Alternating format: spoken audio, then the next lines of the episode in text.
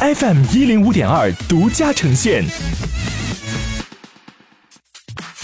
好奇心日报，News Online。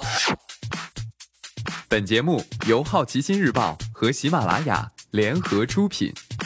今天涉及到的关键词有：苹果、印度、三星、Uber、Facebook、麦当劳。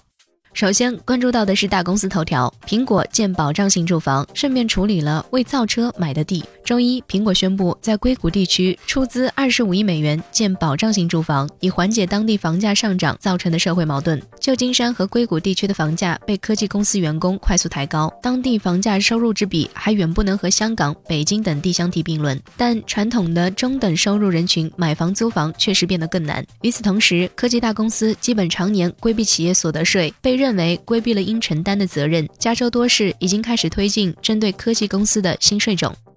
亚太十六国自贸协定延期签署，因印度的退出。东南亚联盟以及中日印澳新的国家元首、政府首脑四号结束了亚太自贸协定第三次磋商。因为印度的撤出，这项历时七年谈判的自贸协定未能如期签署，将延期至二零二零年的东盟峰会继续谈判。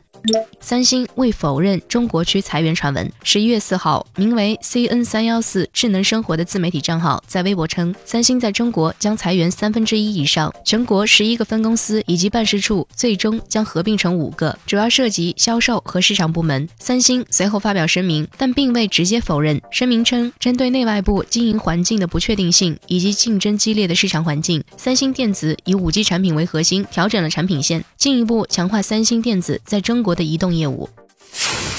今天你不能错过的其他新闻有：Uber 第三季度净亏损十一点六二亿元；Facebook 更换 logo；华住七亿欧元收购德国最大酒店集团；麦当劳全球首席人力官辞职。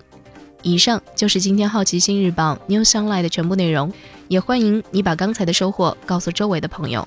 好奇心日报 App，高颜值新闻媒体，让好奇驱动你的世界。我是施展。下次见。